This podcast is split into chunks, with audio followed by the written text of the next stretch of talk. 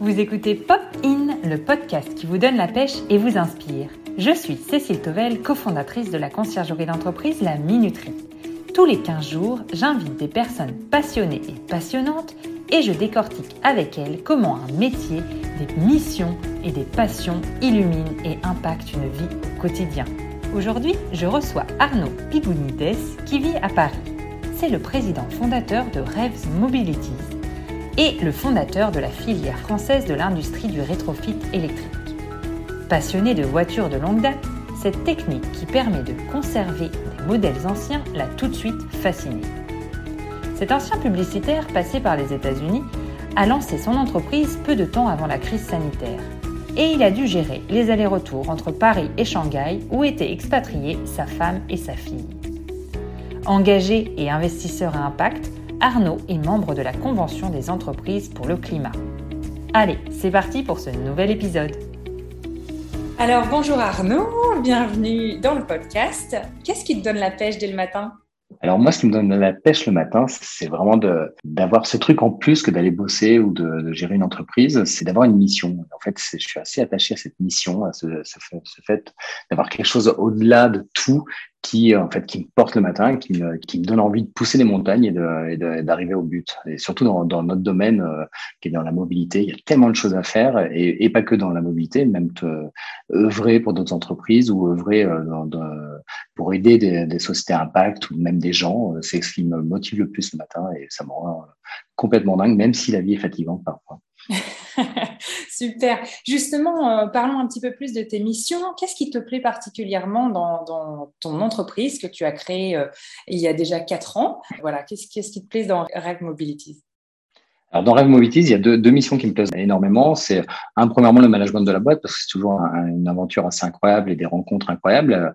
Et, et, et, euh, et c'est et de voir un collaborateur qui qui est heureux et qui a la pêche aussi le matin, c'est hyper gratifiant. Et, et ça, et c'est on peut pas monter une entreprise sans avoir des gens qui ont la pêche le matin et qui aussi euh, ont, ont, cette envie de, de, de, bouger les choses.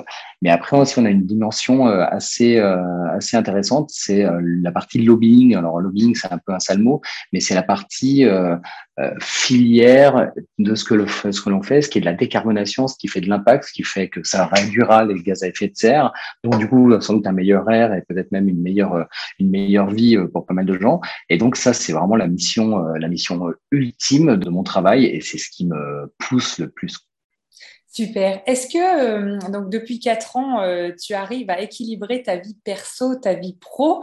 Tu es passé par euh, certaines phases, notamment avec le Covid, assez compliquées, les déplacements, l'expatriation, enfin tout ça. Tu peux nous en parler un petit peu? Euh, oui, ça a été une période assez, assez complexe puisque ma chérie euh, a été expat dans un grand groupe de cosmétiques français et elle a été mutée euh, juste avant le Covid à Shanghai pour diriger une filiale. Donc ça a été au départ un moment incroyable puisque entre les mobilités électriques, les échanges entre l'Asie et la, France, donc il y a deux ans et demi, c'était extraordinaire et puis un jour tout s'est arrêté et toutes les frontières se sont même quasiment fermées avec des complications euh, type euh, des quarantaines euh, en veux-tu en voilà pour pouvoir circuler, pour pouvoir même voir ma famille, hein, parce que je faisais des, malheureusement des allers-retours dans cette situation-là. Et ça a été une situation très complexe parce que bah, c'est toujours surprenant de se rendre compte qu'on peut être séparé pendant cinq mois pour des raisons qui sont vraiment exogènes à sa propre situation personnelle. Et donc aujourd'hui, tu as réussi à, en, revenant, euh, parce que vous êtes revenu sur Paris euh, avec votre petite fille qui a aussi bien grandi depuis, euh, depuis ces quelques mois de confinement. Est-ce que est-ce qu'aujourd'hui, tu as réussi à trouver l'équilibre qui te, qui te convient un peu plus du coup que pendant cette période? euh, c'est ce carburant, euh, euh, c'est l'amour, et puis le fait de, le fait d'être entouré, et puis d'apprendre, de, découvrir aussi une personne qui est en train de grandir, hein, parce que un enfant, c'est à la fois, c'est à la fois horrible, mais c'est extraordinaire, et c'est incroyable de voir un être humain devenir, devenir soi-même. Alors, est-ce que tu aurais des, des, astuces pour gagner du temps au quotidien, justement? Qu'est-ce que, qu'est-ce que cette période a pu t'apporter ou peut-être tes expériences passées en tant que publicitaire? Alors c'est euh, c'est très surprenant parce qu'en fait moi je ne suis pas un manager en tant que tel d'une grosse d'une grosse société. Donc euh, j'ai pas j'ai pas j'ai pas les trucs voilà les, la formation pour pouvoir euh, pouvoir faire ce genre de choses quand on en crée une boîte et qu'on est deux au départ qu'on est 15 après qu'on sera 30 c'est très compliqué hein, parce qu'on fait tout c'est la, la, partie la plus dure aussi de l'entrepreneuriat hein. c'est qu'on fait tout je suis à la fois le stagiaire c'est moi qui fais les, les impressions à 23 heures et puis s'il faut aller laver une voiture pour aller voir un client parce qu'à un moment on vend des voitures Hein. Et donc, euh, bah, il faut qu'elle soit, faut qu'elle soit propre. Donc, c'est, euh, c'est, euh, c'est, c'est très compliqué. C'est très compliqué de prioriser. Après, moi, je, je fais quelque chose qui n'est pas dans les règles de l'art du management, mais je le fais plutôt à l'instinct aussi. en fait, si, si je le sens pas, si je sens pas les choses, si, si j'ai pas, si j'ai pas une, une, vraie relation avec les personnes, c'est c'est euh, j'y arriverai pas. Donc euh, je suis très peu organisé euh, alors bien sûr on a des calendars des, des, choses comme ça. C'est assez surprenant parce qu'en fait je découvre tous les jours comment il faut organiser et c'est une belle chose aussi parce que en fait c'est aussi faire confiance aux autres. Oui c'est une très belle conclusion hein, ça, faire confiance aux autres. Pour pour quelle cause es-tu engagé? Alors là, je suis actuellement, depuis quelques années, très, très engagé sur le côté start-up industriel, donc pour soutenir le fait qu'en France, euh, on manque de financement pour créer des, euh, des on va dire des champions hein, de, de, de, l'industrie, mais qui n'est pas une industrie faite par des grands groupes pour les grands groupes, mais faite par des startups, ce qui, ce qui se développe énormément euh, dans beaucoup d'autres pays. Donc, donc, je milite énormément pour ça. Je milite et surtout pour l'impact puisque l'objectif quand même de et on voit avec le rapport du GIEC et avec toutes les, les, situations très alarmantes euh, et alarmistes et, on peut dire tous les mots avec alarme euh, mais en tout cas le, le, le, on va sur dans une trajectoire qui n'est pas forcément la meilleure pour euh, pour l'humanité euh, le réchauffement climatique les, les, gaz à effet de serre et ben en fait ça m'a pris vraiment de me rendre compte qu'il fallait qu'on agisse et par le biais de ma société par le biais de ce que je fais actuellement c'est euh, une manière de décarboner qui peut être même très forte. Et donc, euh, et donc, je suis très très actif sur la partie décarbonation, sur la partie impact.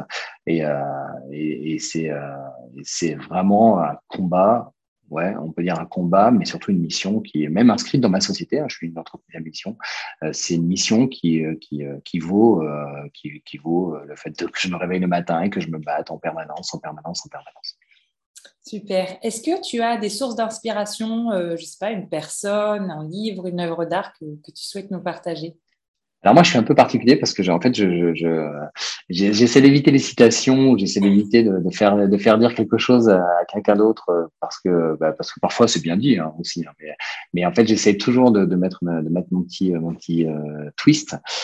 Alors moi j'ai deux livres qui m'ont qui m'ont qui m'ont bousculé, qui m'ont qui m'ont créé moi. Hein. donc c'est euh, euh, bah, il y a l'écume des jours de Boris parce que c'était tellement beau, c'est tellement beau de rêver, c'est tellement beau de créer des choses, c'est tellement beau d'être d'être voilà d'être dans dans, dans dans, dans des bulles et de et de, de faire des choses folles.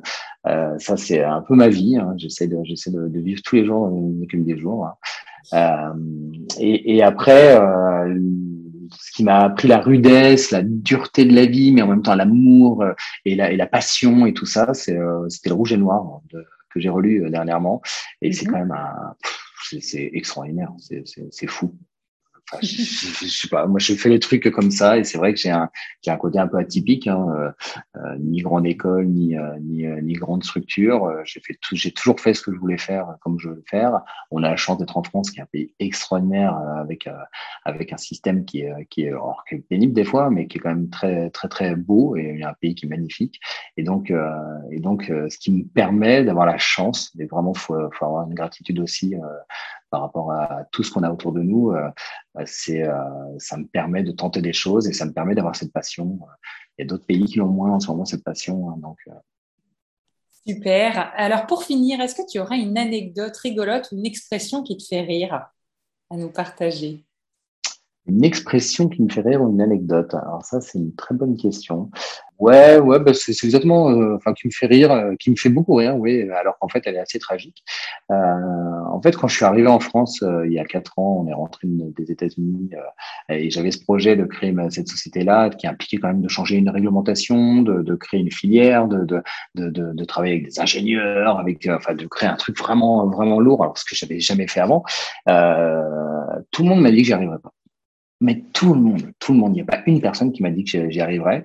alors, ce qui est fou, c'est que je suis en train d'y arriver. Et c'est en fait c'est ça qui me fait rire parce que je trouve ça assez, euh, assez, assez, assez amusant. Euh, il faut savoir en jouer aussi hein, parce qu'il faut pas non plus, euh, faut pas non plus euh, prendre toutes les choses trop sérieusement tous les jours. Il faut savoir en jouer. Et en fait, quand on en joue, ben, c'est comme ça qu'on qu'on arrive à, à, tourner le truc, à faire un twist. Et c'est une anecdote que je, je, sors tout le temps, mais euh, c'est vrai que c'est euh, beaucoup d'entrepreneurs, beaucoup de gens entendent ça en permanence et il faut savoir, faut savoir en rire. Tout à fait. bon, bah, merci, bonne réussite pour ta levée de fonds. Et merci beaucoup. Euh, à très bientôt. À très très vite. Ciao. Ça y est, c'est déjà terminé pour aujourd'hui. Je vous retrouve dans deux semaines pour un nouvel épisode. Je serai accompagnée cette fois-ci de Jenny Chamas, qui est Master Coach. Jenny organise d'ailleurs une formation, une masterclass, sur le sentiment d'illégitimité. Alors, pour la rejoindre, il suffit de vous inscrire dans le lien en note de cet épisode. Les trois dates disponibles sont le 12 avril, le 14 avril ou le 22 avril à des horaires différents, 12h, 20h et 12h30. Si vous êtes intéressé, vous trouverez l'horaire qui vous convient. À très bientôt sur Popin pour un nouvel épisode.